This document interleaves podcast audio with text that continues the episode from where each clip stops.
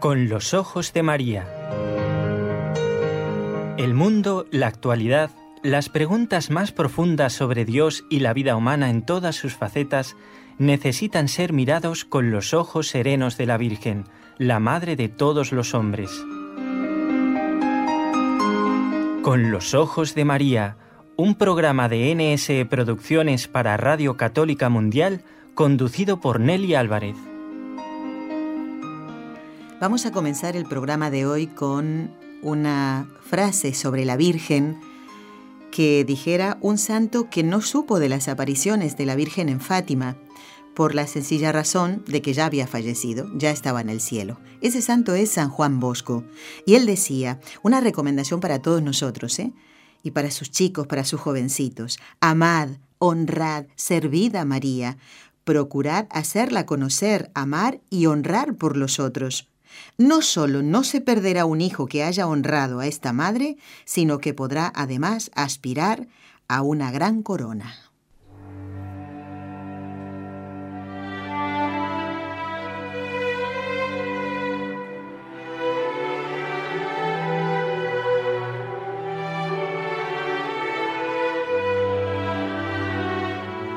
Fátima. Damos las gracias a nuestros compañeros de trabajo en la parte técnica, Jorge Graña en Radio Católica Mundial desde Birmingham, en Alabama, en Estados Unidos. Junto a todo este equipo NS, Nuestra Señora del Encuentro con Dios está desde la ciudad de Barcelona, y lo estoy viendo yo con mis propios ojos, nuestro técnico que es Raúl García. Con este equipo, Nuestra Señora del Encuentro con Dios, como dije.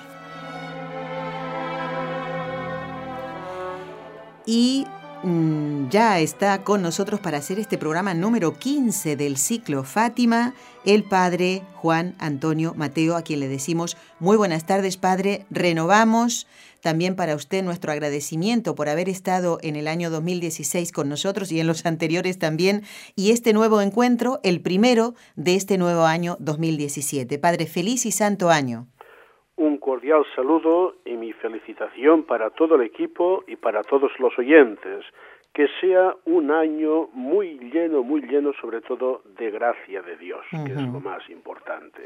Y Padre, intentamos con estos programas, como es el ciclo de Nuestra Señora de Fátima, para recordar ese mensaje tan actual, ¿eh? A 100 años de las apariciones, ese mensaje actual, intentamos hacer lo que nos decía San Juan Bosco en esta frase, ¿no? Honrada María y darla a conocer porque ella nos ha traído un mensaje, un mensaje de parte de su Hijo, un mensaje de salvación. Y hoy queremos tocar un punto importante, Padre, como lo son todos de este siglo, pero este particularmente porque no lo hemos tocado hasta ahora y se trata del tema de la consagración. Queremos recordar aquella aparición del 13 de julio, después que los eh, pastorcitos vieron, tuvieron esa visión del infierno, la Virgen les dice, vendré a pedir la consagración de Rusia a mi inmaculado corazón. Luego en otras apariciones ella también vuelve a pedir esa consagración y concretamente de este país. Y creo que es conveniente, eh, y además hacer todas las aclaraciones que usted eh, crea conveniente, eh, explicar en primer lugar qué significa aquí la palabra consagración. Sí, vamos a ir por partes porque este es un tema muy denso y muy importante. Yo creo que lo primero que debemos hacer, tal vez lo hayan hecho en algún otro programa, es eh, contextualizar el mensaje de Fátima en el momento concreto de vida de la humanidad en que se produce. Y yo quiero insistir en un aspecto que a veces pues no se le da la suficiente importancia, pero que tiene muchísima. En alguna conferencia sobre el tema de Fátima que he impartido últimamente, pues algunas personas me han dicho, pues es verdad, esto que nos dice usted, no habíamos caído en ello y es sumamente interesante. Y vamos a ir al grano, vamos a ir al fondo de la cuestión. Vamos a ver, Fátima eh, se produce en el año 1917. Eh, ahora se cumplirán los 100 años y yo digo que sigue siendo una profecía para nuestro tiempo. Situémonos a finales del siglo XVIII-XIX. En la humanidad se ha producido una realidad que hasta aquel momento yo creo que nunca se había producido de manera tan clara y tan explícita. Y esta realidad es la formulación del ateísmo. Del ateísmo, sobre todo, teórico, y de la articulación, diríamos, histórica para promover una humanidad sin Dios.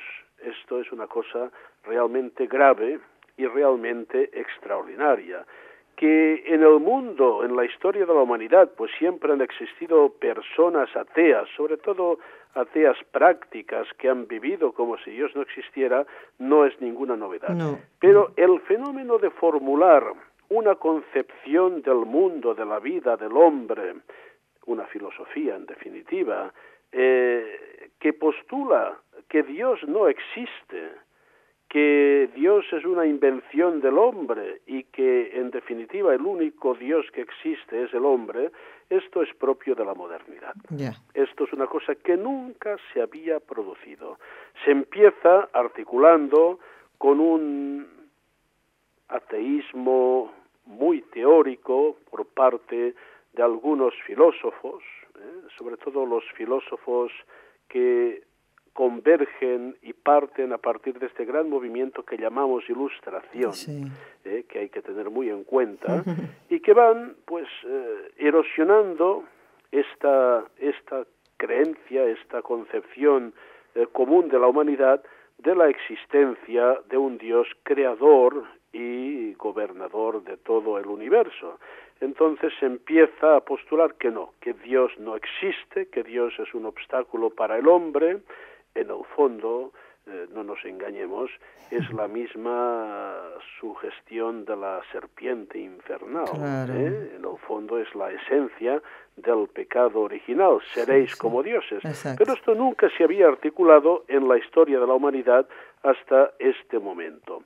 Pero luego esto no se queda en una pura teoría, en unas ideas que se difunden en círculos intelectuales privados universitarios, sino que esto va tomando un calado práctico que se articulará en unas grandes revoluciones, eh, con guerras, con conflictos tremendos, eh, que han generado tanta sangre y tanto sufrimiento, y tal vez la expresión, la expresión más concreta e histórica de este gran movimiento contra Dios se articula en la Revolución Soviética en Rusia. Eh, por esto, mm, la gente dice, ¿por qué la Santísima Virgen eh, hace esta insistencia en, en la consagración de, de Rusia? Porque precisamente en Rusia es como de manera histórica concreta se va articulando y se va viendo lo que es este mundo sin Dios, eh, con todo el horror y con toda la tragedia que comporta. Entonces, a partir de aquí, también podemos entender en su esencia más profunda lo que es la consagración. Vamos a ver, eh, si nosotros pensamos con claridad, con realismo, pues hemos de concluir que todo, todo lo que existe procede de Dios, le pertenece a Dios y particularmente la vida del hombre.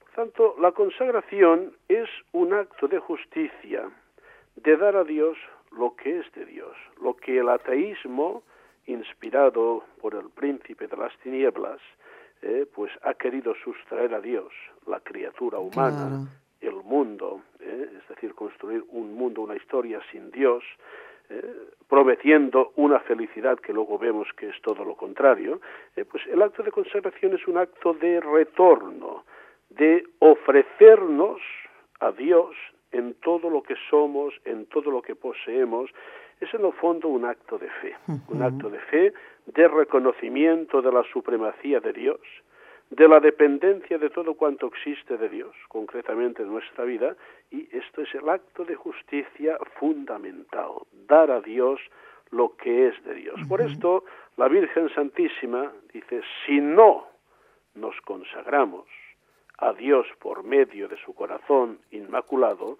la humanidad se está sustrayendo de su verdadera felicidad y se está ahondando en la gran tragedia que, pues, eh, desgraciadamente seguimos constatando. ¿eh?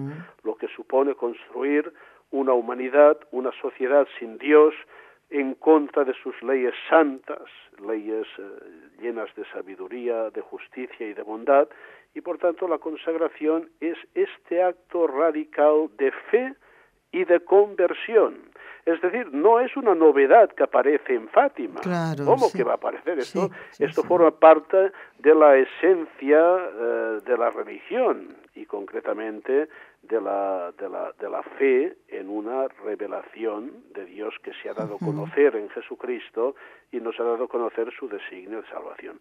Por tanto, cuando estamos tocando este tema de Fátima, no estamos tocando un tema devocional, curioso, optativo. O de las abuelas, claro. Sino que estamos hablando de la esencia misma de, de la existencia humana, del mundo, de nuestro destino, de nuestra felicidad. Por esto yo sigo diciendo, Fátima sigue siendo la gran profecía de nuestro tiempo. ¿eh? Y la consagración, pues, supone esta aceptación del señorío de Dios y de eh, lo que Dios ha establecido para el hombre y para el mundo. ¿eh? Y hay que superar la gran tentación que nos sugiere el maligno, seréis como dioses. ¿Eh? porque en realidad eh, el hombre cuando cede a esta tentación no se convierte en un dios, sino en una bestia espantosa.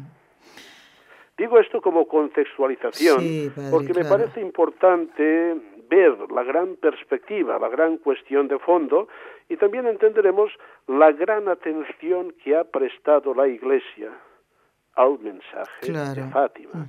Eh, yo también quiero insistir en este programa, supongo que lo han hecho en anteriores programas, que para comprender bien el tema de Fátima, del cual hay una literatura inmensa, eh, y que no se puede leer todo, y todo es absolutamente recomendable, yo lo que sí que recomiendo es acudir a toda la documentación que hizo pública la Iglesia el año 2000 cuando el Papa San Juan Pablo II decidió dar a conocer el tercer secreto, la tercera parte del secreto de Fátima, y entonces se publicó una riquísima documentación con todos los textos oficiales auténticos y también con algunas interpretaciones muy importantes, sobre todo del que entonces era el prefecto de la Congregación pues, para la Fe, el cardenal Ratzinger, futuro Papa Benedicto XVI. Digo esto porque hay que ir a las fuentes y a lo que es realmente serio y recomendable. Bien, a partir de aquí podemos hablar de muchas cosas. Muy bien, padre, así lo, lo, intentaremos, seguiremos con las preguntas. Entonces, todo este material al que usted se refiere, los oyentes lo pueden encontrar en la página web del Vaticano, vatican.by. Es cierto, padre, lo que usted dice. ¿eh? Exactamente, es, tan fácil como poner en un buen buscador secreto de Fátima y aparece la, la, página oficial de la Santa Sede con un documentación que es realmente riquísima y que puede ayudarnos a, meditar mucho sobre este tema. Le agradezco, padre, porque en la preparación de estos programas también recurrimos nosotros ¿no? a, material que sale en Internet y vemos, padre, cada disparate, pero cada disparate que... Sí, sí, por eso. Hay que tener en cuenta esto que nos dice usted más que nunca, ¿eh? Porque son... Sí, porque están circulando cosas que son absolutamente falsas, versiones inexistentes del texto del secreto de la manifestación de la Virgen, y claro, aquí también se vale muchísimo el maligno para confundir. ¿eh? Claro, exactamente. Hay que, ir, hay que ir a lo que nos enseña la Santa Madre Iglesia, que es la única norma segura. Padre, hacemos una pequeña pausa muy cortita y ya seguimos en el programa. muy bien. Adelante.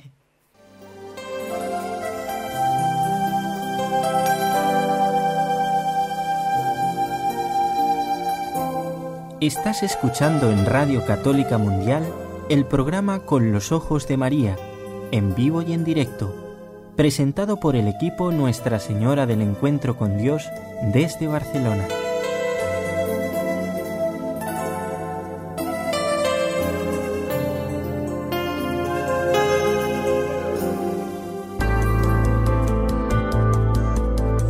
¿Quieres escribirnos ahora mismo? Puedes hacerlo al siguiente correo electrónico con los ojos de María arroba nsradio.com.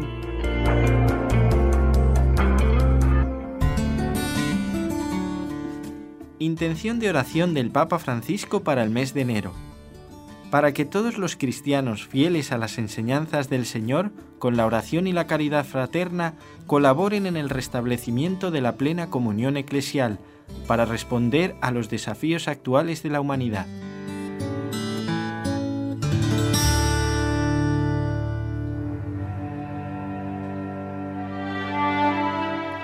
Continuamos en el programa en compañía del doctor Juan Antonio Mateo, sacerdote de la diócesis de Urgel en Cataluña, canónigo de la Santa Iglesia Catedral, doctor en Sagrada Teología por la Pontificia Universidad Gregoriana, párroco de la parroquia Santa María de Valdeflor en la ciudad de Trem y miembro de la Sociedad Mariológica Española, además de articulista, conferenciante. Por eso le agradecemos, Padre, que esté con nosotros, aunque sea estos 35 o 40 minutos que nos ha prometido, y se lo agradecemos. Vamos entonces a continuar con las, con las preguntas para este tema que hemos mm, eh, pedido que usted desarrolle, que es la consagración, ¿eh? dentro de este ciclo Fátima. Padre, para nosotros, para un trabajador, para un maestro, para un padre de familia, consagrarse a Dios, ¿qué implica? Y de paso le pedimos ejemplos que podemos tener en la Sagrada Escritura de este consagrarse a nuestro Señor, como usted decía, devolver a Él lo que es de Él.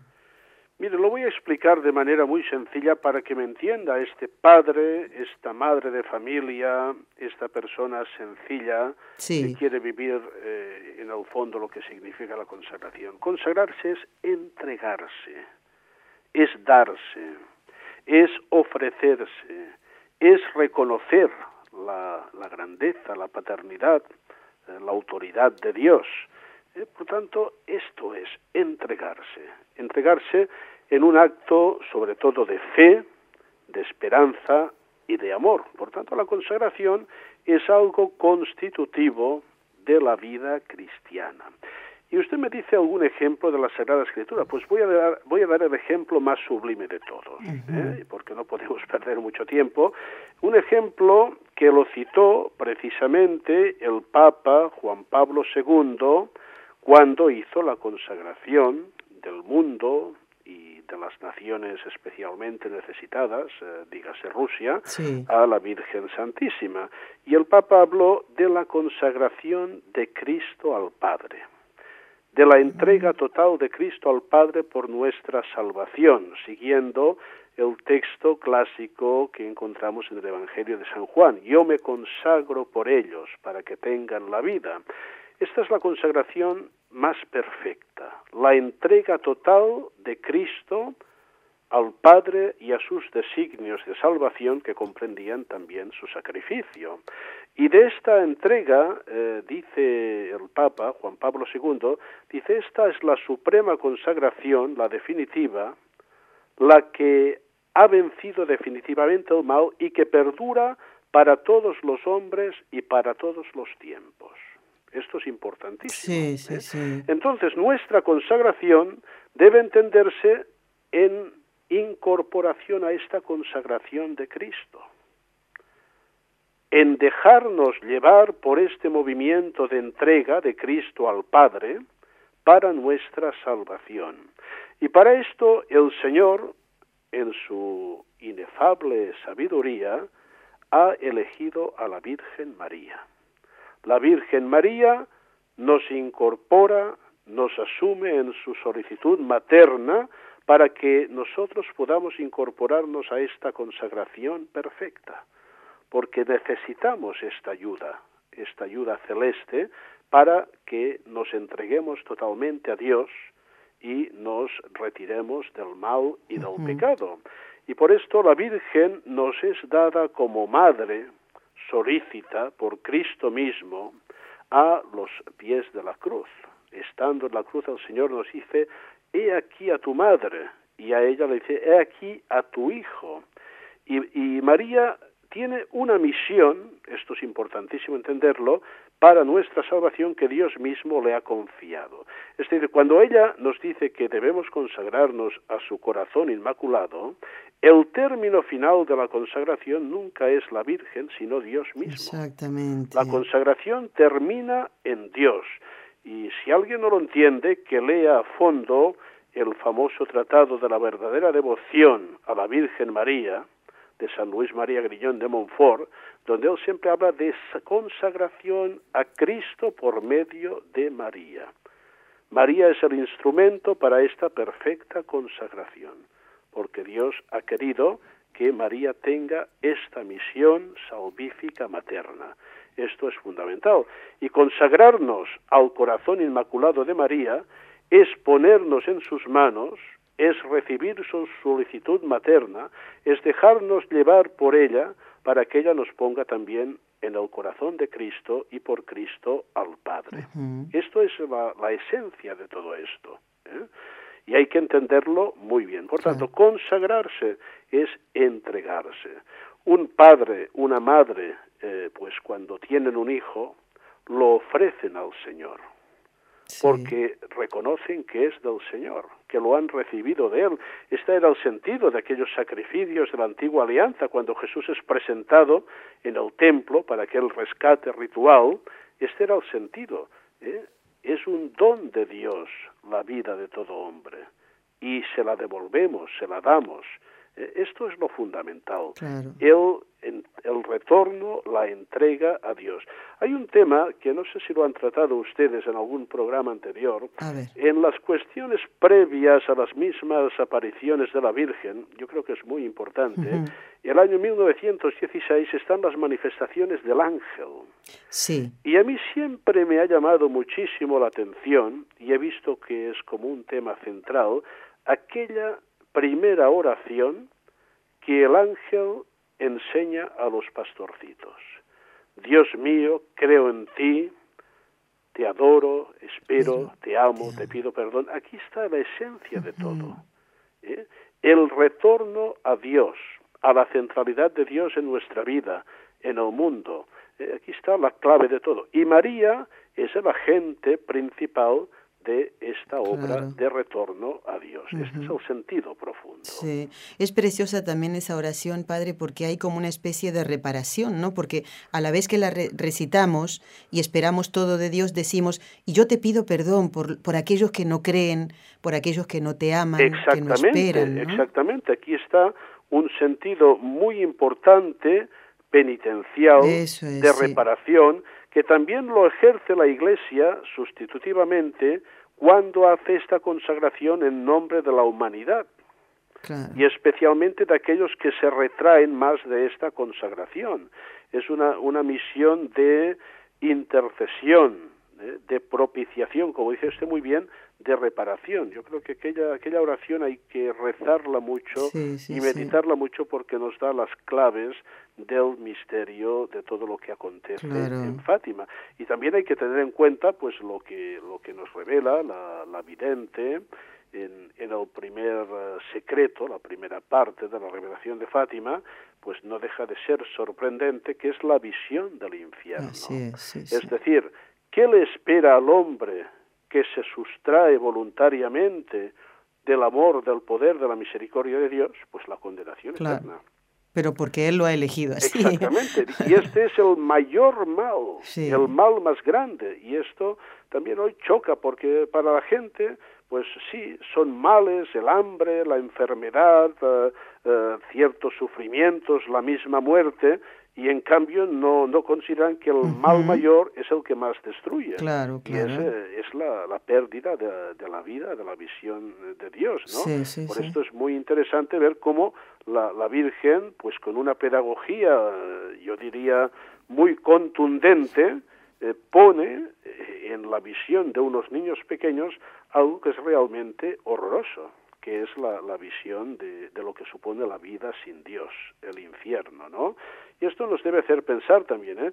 Porque a veces hoy muchos no hablan del infierno para no espantar a la gente, pues mire, la Virgen, que es una gran madre que nos quiere mucho, pues es muy, muy explícita en este sentido. Sí, sí, y no se lo dijo a unos hombres y mujeres experimentados en la vida y que no se asustarían de nada. Exactamente. Se lo dijo a unos niños, claro, se los mostró. Los mismos niños lo dicen. Esta visión fue durante un momento y gracias a nuestra buena Madre del Cielo, que antes nos había prevenido con la promesa de llevarnos al cielo, de no haber sido así, creo que nos hubiéramos muerto de susto y favor. Eh, realmente fue una visión muy fuerte, ¿no?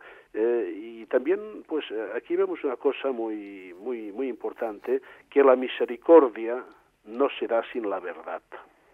Obviamente, claro. Eh, y esto pues hemos de ser conscientes. Hay que advertir con caridad a las personas, pero también con muchísima claridad de lo que supone llevar una, una vida eh, pues rechazando a Dios, rechazando su bondad y rechazando su misericordia. Padre, me ayuda mucho esto que acaba de decir para recordar algo que escuché ayer en una emisora comercial eh, para enterarme de las noticias, porque no solemos escuchar, estamos aquí en una radio y escuchamos esta, ¿no? Pero padre, fíjese cómo también el, eh, el sentido del pecado se ha perdido porque comentaba en esta radio, mientras esperábamos las noticias, un escritor sobre un torero, eh, que ya falleció hace muchos años, y dice que ese torero estaba, eh, no estaba casado con una persona, ¿no? Y este escritor decía, sí, porque en aquella época era pecado no estar casado con la persona con la que uno vivía. Mire, no tenía un teléfono a mano, porque si no le hubiera llamado y le hubiera dicho, un momentito, lo que era pecado en ese momento siglo, X y, siglo XX sigue siendo pecado hoy. Evidentemente. Entonces, si eso no lo tenemos claro, que el pecado es pecado y por más que le pongan flores al lado, sigue siéndolo, pues no caeremos en la cuenta de que estamos haciendo algo malo y que nos vamos, o que sí que nos damos cuenta y a lo mejor lo, lo hacemos y lo potenciamos más, y eh, poniéndonos en peligro, poniendo en peligro nuestra salvación. Es evidente y además no olvide lo que decía el Papa Pío XII que pérdida del sentido de pecado y pérdida del sentido de Dios van juntos. Claro. Van juntos. Cuando perdemos la visión sobrenatural, la visión de la fe, pues solo vemos horizontalmente. ¿Eh? Y esto es un, un, gravísimo peligro y tantas almas pues caminan contentas y engañadas. Y aquí, pues desgraciadamente, hay que decir que una orquesta tremenda de los medios de comunicación más sofisticados amplifican y difunden estos gravísimos errores. Aquí está el, gran el gran tema. Entonces nosotros, pues, ¿qué hemos de hacer?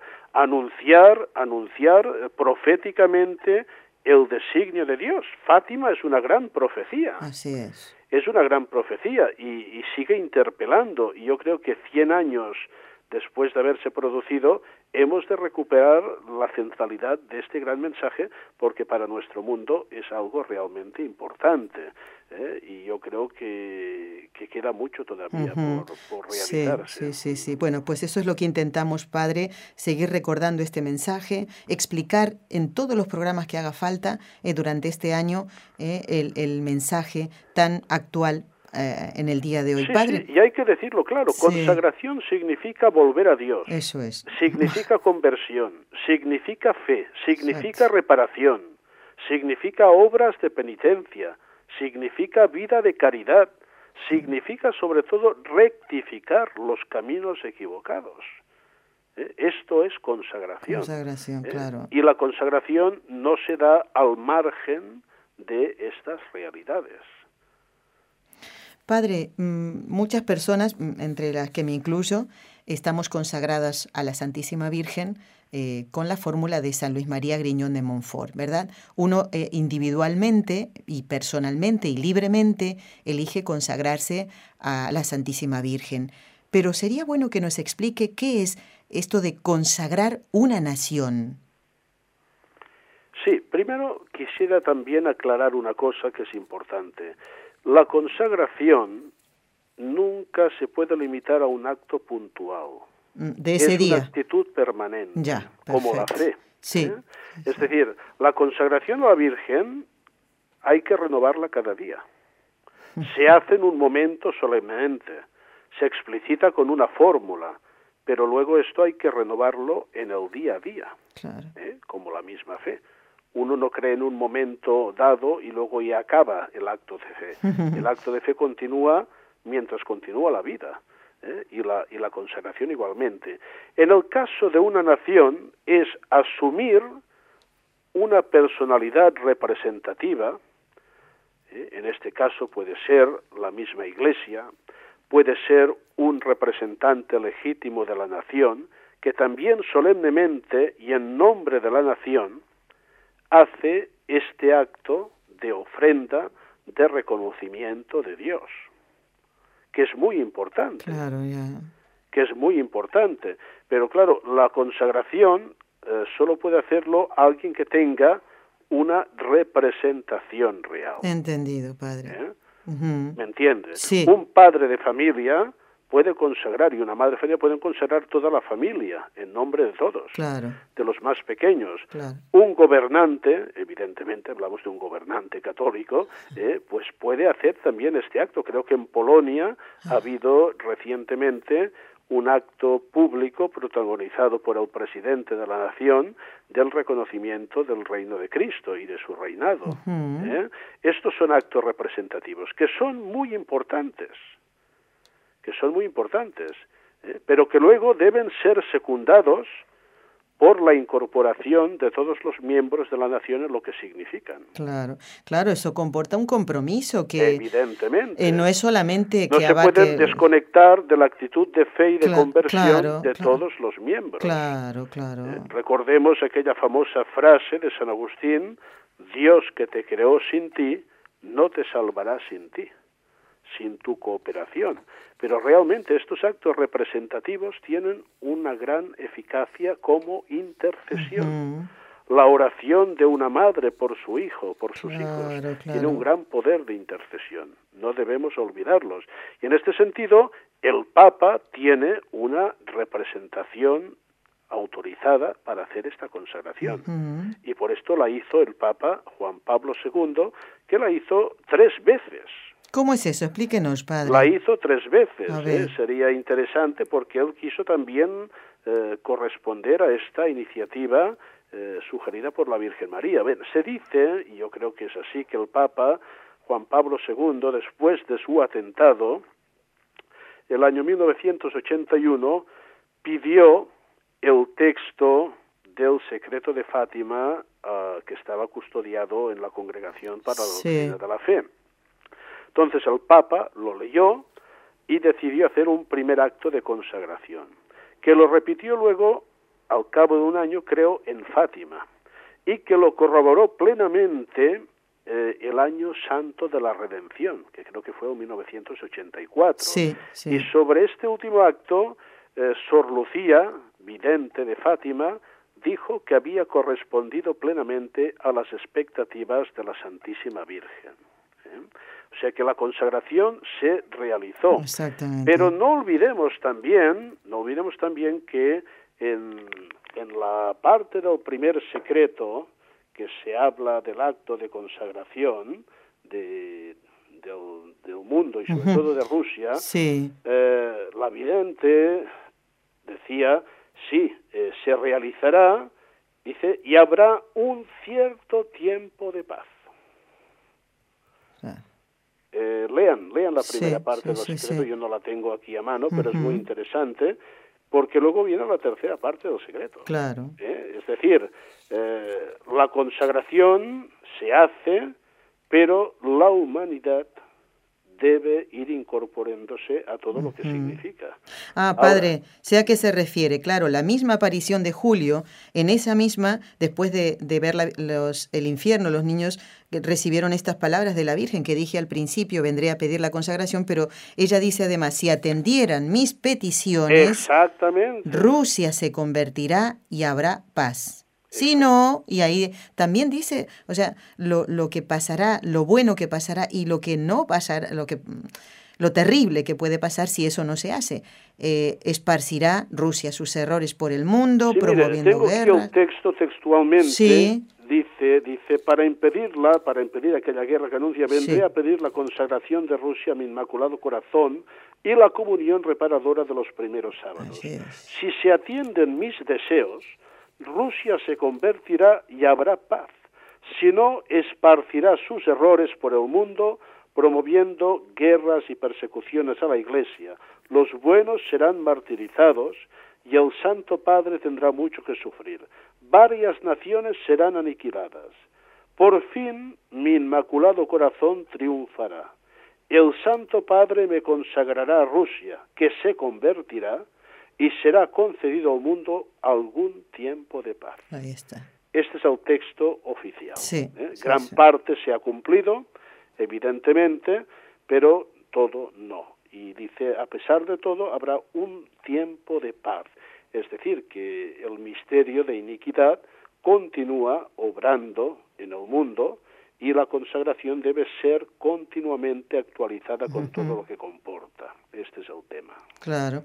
Padre, y estoy pensando que si hemos necesitado este programa, le hemos convocado a usted para que nos explique esto con tanto detalle, que Qué bonito, ¿no? Que la Virgen no se priva de decirle estas cosas a los niños que no sabrían qué significa la palabra consagrarse. Exactamente, porque los niños no son los destinatarios últimos del mensaje. Exactamente, claro. Los niños son unos instrumentos, y además unos instrumentos que Dios escoge según este criterio que él tiene, de escoger lo que para el mundo no cuenta. ¿eh? Claro, pobres niños, ¿no? Eh, para, para muchos fue objeto de ridículo, fue objeto de estos niños ignorantes, ¿no? Pero curiosamente Dios escoge, como dice San Pablo, lo que no cuenta para el mundo, ¿eh? para expresar su poder, ¿no? Y realmente al cabo de 100 años vemos el vigor eh, extraordinario y el dinamismo extraordinario de esta profecía que no ha acabado. ¿eh? Así es. Que no ha acabado. ¿eh? Es decir, aquí sigue habiendo una actualidad, es decir, la llamada a esta consagración permanente que implica fe y conversión permanente y que vemos y constatamos que en el mundo actual no se acaban de dar. Este es el tema. Padre, eh, le agradecemos el haber estado con nosotros. Quiero recordarle a los oyentes que si entran en la página web del Santuario de Fátima, van a encontrar ahí la oración de consagración a la Virgen y que ustedes pueden recitar. Ahora no, bueno, lo vamos a guardar porque vamos a hacer también un programa con las oraciones que la Virgen eh, enseñó a los niños, eh, que el ángel enseñó a los niños, aquellas oraciones que la Virgen pidió que se agregaran, por ejemplo, cuando se hace un sacrificio o después de rezar cada decena del rosario. Todo eso lo vamos a ver también. Vamos a tener un programa, si Dios quiere, dedicado a eso. Damos las gracias al Padre Juan Antonio Mateo, eh, miembro de la Sociedad Mariológica Española, delegado diocesano para la Pastoral de la Familia y la Vida, párroco de la Parroquia Santa María de Valdeflor en la ciudad de Trem. Como siempre le pedimos, eh, mm, Padre Juan Antonio, la bendición para todos nosotros y que podamos atender este pedido de la Virgen, ¿no? Nuestra conversión para llegar al cielo y encontrarnos todos allí. ¿eh? Con mucho gusto la voy a impartir y recordar antes algo que me parece muy importante siempre como trasfondo las palabras de la Virgen, por fin mi inmaculado corazón triunfará. ¿eh? El triunfo final será del Señor a través de María, pero esto exige nuestra conversión, sobre todo para ahorrarnos muchos, muchos sacrificios y sufrimientos en esta vida y llegar al cielo. Que les bendiga Dios Todopoderoso, Padre, Hijo y Espíritu Santo. Amén. Gracias, Padre. Hasta, otra oportunidad. si Dios lo quiere, claro que sí.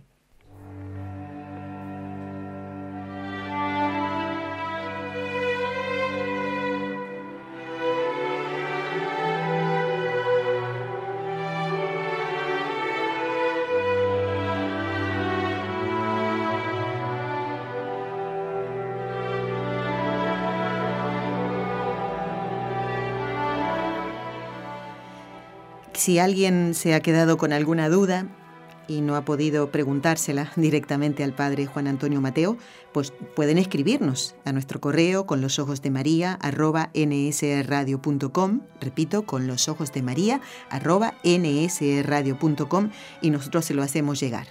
El padre Juan Antonio suele estar, la mayoría de las veces, eh, siempre, ¿eh?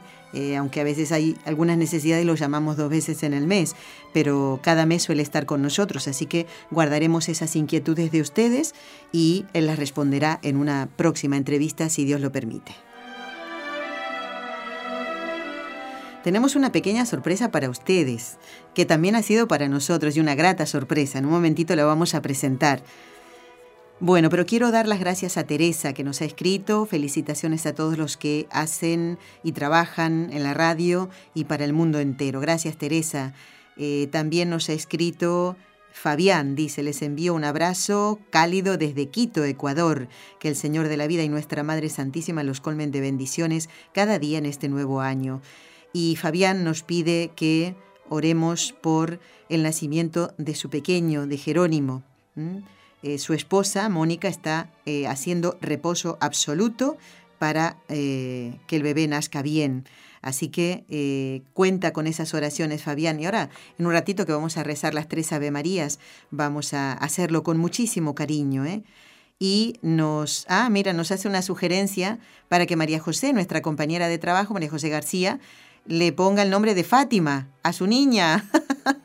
Qué lindo. Esto pasa en las familias, ¿eh? Bueno, le puedes poner este nombre y tal, pero los que deciden son los papás. Las sugerencias siempre valen, ¿eh? Y más cuando se trata de estos nombres tan preciosos. Fabián, gracias por esta sugerencia, pero la niña ya se llama Inés. ¿eh? Así que, y el día 21 ya celebra por primera vez su santo, estando en el vientre de su mamá. Gracias, Fabián. Dice, eh, estamos recordando la visita de María a Portugal hace 100 años. ¿eh? Y mm, bueno, nos sugiere, lo del podcast está arreglado, Raúl. Estamos en eso, ¿no?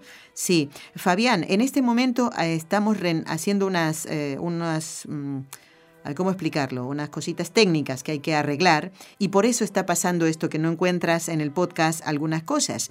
Así que no desesperes porque ya eso se arreglará. Tiene una razón, por eso está pasando eso. No podría explicártelo porque yo tampoco podría explicarlo. Es una cosa que no sabría decirlo, pero tranquilo, ¿eh? que ya pronto se va a solucionar este inconveniente. Muy bien, también nos escribe José Manuel de Zaragoza. Allí está junto a la Virgen del Pilar, en España. ¿eh? Dice, felices reyes, saludos a Pasita, la hija de María José, la otra, ¿eh? y a los otros dos niños son los niños de NSE, dice. Bueno, había tres, en realidad, ¿eh? Pasita, Marianita, Marcela y Gabriel. Ellos son los que hicieron el programa el Día de Reyes. A ver, espero que se arregle pronto lo del podcast para que puedan escuchar ese programa los que no lo hicieron. ¿eh? Bueno, y ahora va la sorpresa. Una sorpresa preciosa que quiero agradecer a un oyente, un oyente de Lima, Perú. ¿Se acuerdan que hace poco yo les comentaba que el padre Montesinos que había dado su testimonio en el ciclo Conversiones sobre la conversión del gran cantante y actor José Mojica, que se convierte y se hace franciscano, que estaba malito, que se encontraba mal de salud. Pues él tiene 93 años y, bueno, de a poquito está superando estos achaques ¿eh? propios de la salud, eh, propios de su edad, mejor dicho, está de muy buen ánimo y mm, ha querido hacernos este regalito, el grabar eh, su voz para, bueno, para saludarnos y contarnos una novedad con respecto a, José Mojica, Fray José. ¿eh? Este eh, trabajo, este trabajito de grabar esto lo hizo nuestro querido oyente, corresponsal nos ponen desde Lima, Andrés Román, de Lima, Perú, para el programa Con los Ojos de María, y lo hizo el sábado pasado y el Padre quiere saludarlos a todos ustedes y queremos compartir este regalito. De verdad que me hizo mucha ilusión y me ha alegrado mucho de escuchar al Padre Montesinos tan animoso, ¿eh? Y si no, miren, escuchen ustedes. Muy buenos días, queridos amigos que me escuchan por esta grabación. Para mí es una alegría grande es hacerme presente para todos ustedes, expresándole mi saludo franciscano de paz y bien. Me, me entra en el recuerdo que es una grabación del padre Mojica, que se ha, eh, digamos, esto, exhibido en Barcelona. Sí, para mí el padre Mojica es de muchos recuerdos. Felizmente hay un sacerdote mexicano que está siguiendo un proceso de beatificación para el padre Mojica y yo lo veo muy justo porque fue un hombre con mucha renuncia y entrega a Dios. Ah, el padre Mojica fue así un, un espíritu especial que dejó este mundo del arte, del teatro en forma externa a los 45 años de edad cuando él está en plenitud de su juventud, que podríamos decir habría seguido en ese ambiente de, mundo, pero no. Así yo le dije, ¿cómo? Le dijeron mucho, ¿cómo es posible que tan joven te hicieras en un convento? No, para Dios hay que darle lo mejor de la vida. No le voy a dejar a Dios cuando yo esté viejo, anciano, y que vaya a recogerme como un descanso al convento. Ahora que soy joven, quiero ser activo, llevar el Evangelio donde sea a todo el pueblo de Dios. Eso fue el Padre Mojica. Tal manera que yo guardo un gran recuerdo y ojalá que este proceso de su beatificación siga adelante y alguna vez lo tengamos el Padre Beato José de Guadalupe Mojica. ¿No? Muy bien. Para todos los que me escuchan, escuchan este mensaje, un fuerte abrazo por el Pascua de Reyes, el Año Nuevo y que Dios bendiga a todos. Muchas gracias. Como quisiera verlos a todos aquí a través de esta grabación. Que Dios los bendiga y hasta pronto cuando Dios quiera. Igualmente para usted, Padre, un saludo de parte de todos los oyentes del programa. Este, esta grabación la hizo nuestro querido oyente Andrés Román, en el convento de San Francisco de Lima, Perú. Le damos las gracias. En esto se ve que es una gran familia, eh, la, nuestra, junto con los compañeros de Radio Católica que también disfrutan sin duda de esta preciosa grabación con este, qué animoso, 93 años tiene. ¿eh? Y han atendido ustedes lo que ha dicho eh, prácticamente al terminar la grabación. José Mojica no quería esperar a ser viejito para entregarse a Dios para consagrarse a Dios, como nos decía el padre Juan Antonio Mateo que ha estado de invitado en el programa. ¿eh? Ya, ahora hay que hacerlo, darle a Dios lo que es de Dios y yo soy de Dios.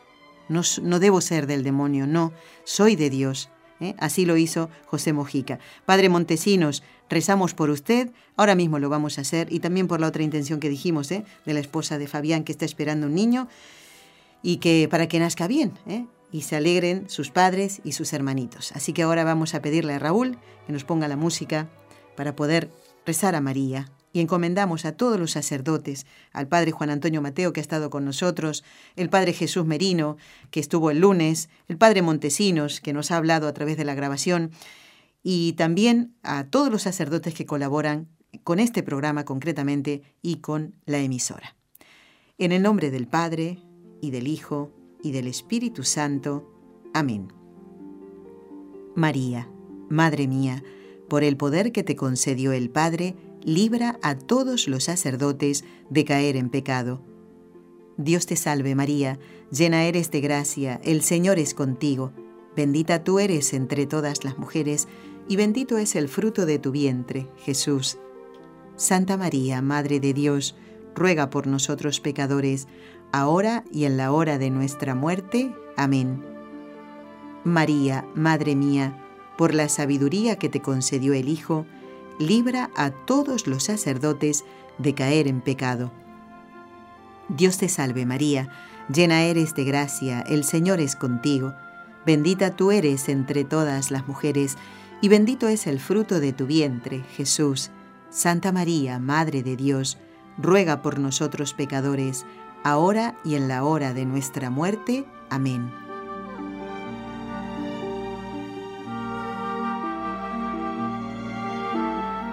María, Madre mía, por el amor que te concedió el Espíritu Santo, libra a todos los sacerdotes de caer en pecado. Dios te salve María, llena eres de gracia, el Señor es contigo, bendita tú eres entre todas las mujeres, y bendito es el fruto de tu vientre, Jesús. Santa María, Madre de Dios, ruega por nosotros pecadores, ahora y en la hora de nuestra muerte. Amén.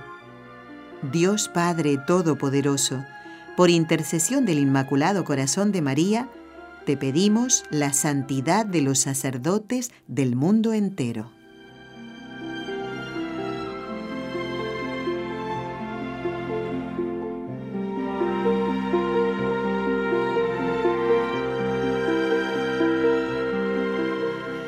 Bueno, quiero también dar las gracias a oyentes que aún hoy, habiendo comenzado el nuevo año, nos envían las fotografías de sus belenes, de sus nacimientos, de sus pesebres. ¿Y cómo no lo voy a agradecer? ¿Eh? Seguramente a ustedes les ha llegado una tarjeta un poco tarde, pues a nosotros también nos ha pasado eso con Raúl. ¿eh? Eh, gente que, familiares que nos pedían que pasáramos las fiestas con ellos porque viven en otro lugar de España y eso llegó prácticamente el 5 de enero. Imagínense, no me extraña que también ustedes hayan recibido alguna tarjeta de Navidad tarde, pero eso no le quita el mérito, ¿verdad? No deja de ser una delicadeza de parte de nuestros familiares y amigos el recibir una tarjeta que llegue tarde. Hay que reclamar el correo, eso sí. Bueno, ¿por qué digo esto? Porque María de Birmingham, justamente, ¿eh? nos ha mandado su Belén y además saludos y bendiciones. Y ella dice, todavía es tiempo. Muy bien, precioso, ¿eh, María? Muchísimas gracias. Y desde Medellín, Colombia, Jairo nos dice que es la segunda vez que escribe, pero que siempre está escuchando el programa. Y nos manda algunas imágenes del el nacimiento de la Navidad en su parroquia, que mm, dice, me parece muy eh, especial. El pesebre tiene 15 metros de largo, y en una de las fotografías sale eh, su esposa con los camellos, que son altísimos, o sea, los, los camellos, las figuras de los camellos, impresionante, pero vieran qué, qué bonito, qué, cuántas cosas bonitas se pueden hacer, ¿no? Cuando hay ingenio, pues esto no es, mm, es una, me dice, para que me hiciera la idea del tamaño de, de este pesebre. Felicitaciones por el programa y venturoso 2017. ¿eh? Y nos cuenta, yo lo voy a contar Jairo, eh, que en junio, Dios mediante, dice, voy en peregrinación a los santuarios marianos de Europa. Y seguro que en esa peregrinación no puedes dejar de ir a Fátima, eh, porque en este año de, las, de los 100 años de las apariciones. Felicitaciones por ese pesebre. Saluda al párroco, al vicario, si lo tienen, a todos los que colaboraron para que pudieran recordar a todos los fieles que es Cristo, el Hijo de Dios que ha nacido, ¿eh? que el trabajo que han hecho en esta parroquia de Medellín, en Colombia. Jairo, muchísimas gracias, que Dios te bendiga. Adriana dice, con el corazón quiero agradecer al Señor por ustedes, por su emisora, han sido un regalo del cielo para mí. Y nos dice las advocaciones de la Virgen que ella quiere mucho. Adriana dice, Madre de la Divina Gracia, que está en una capilla en Bogotá, la Señora de todos los pueblos en Ámsterdam, Ámsterdam dice, María de Guadalupe en México, gracias por sus programas, me gustan mucho los podcasts, son mi compañía durante mi trabajo.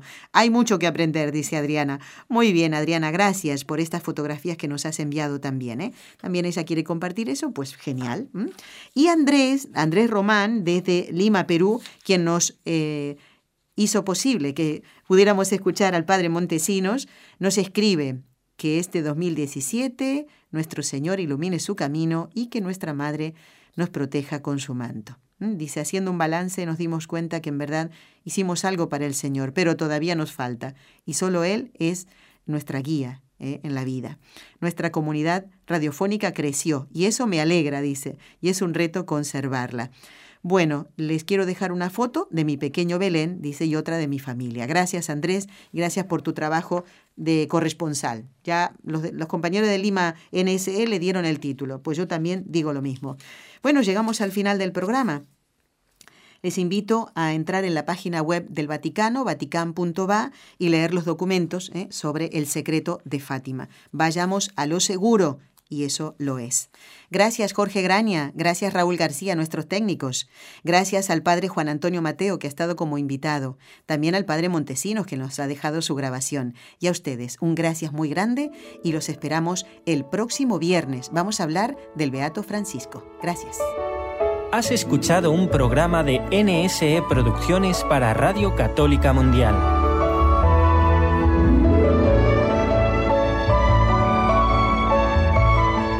¿Quieres conocernos? Escríbenos al correo electrónico con los ojos de María arroba nsradio.com. Envíanos tus sugerencias o comentarios con los ojos de María arroba nsradio.com.